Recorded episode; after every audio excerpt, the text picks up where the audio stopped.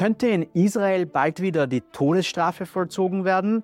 Nach dem schrecklichen Hamas-Terrormassaker auf Israel wollen israelische Politiker das Verhängen der Todesstrafe erleichtern. Eigentlich wurde die Todesstrafe für Mord in Israel schon im Jahre 1954 abgeschafft. Nun diskutiert der Parlamentarische Ausschuss für innere Sicherheit den entsprechenden Gesetzesentwurf der rechtsextremen Regierungspartei Otzma Yehudit. In diesem Entwurf, der schon seit März vorliegt, soll mit dem Tode bestraft werden, wer, und ich zitiere, wer absichtlich oder aus Gleichgültigkeit den Tod eines israelischen Bürgers verursacht, wenn die Tat aus einer rassistischen Motivation erfolgt oder aus Feindseligkeit gegen eine bestimmte Bevölkerungsgruppe mit dem Ziel, dem Staat Israel zu schaden oder der Wiedergeburt des jüdischen Volkes in seinem Heimatland. Im Westjordanland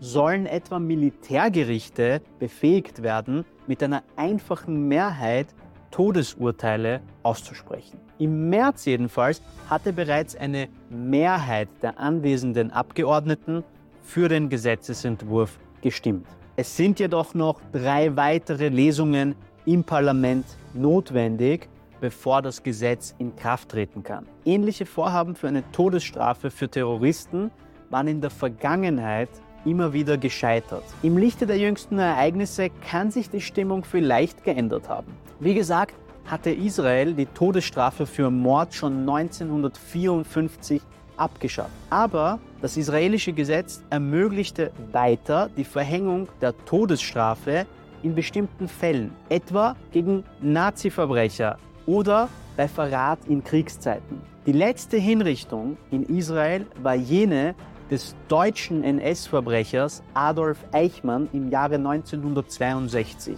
Das letzte Mal, dass in Israel eine von einem ordentlichen Gericht ausgesprochene Todesstrafe vollstreckt worden ist. Viele Angehörige der Geiseln finden die Idee nicht gut, da sie eine zusätzliche Gefährdung der verschleppten Angehörigen befürchten.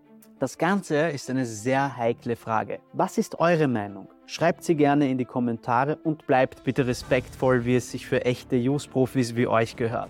Zum Vergleich noch, 112 Länder und Gebiete auf der ganzen Welt haben die Todesstrafe bereits abgeschafft.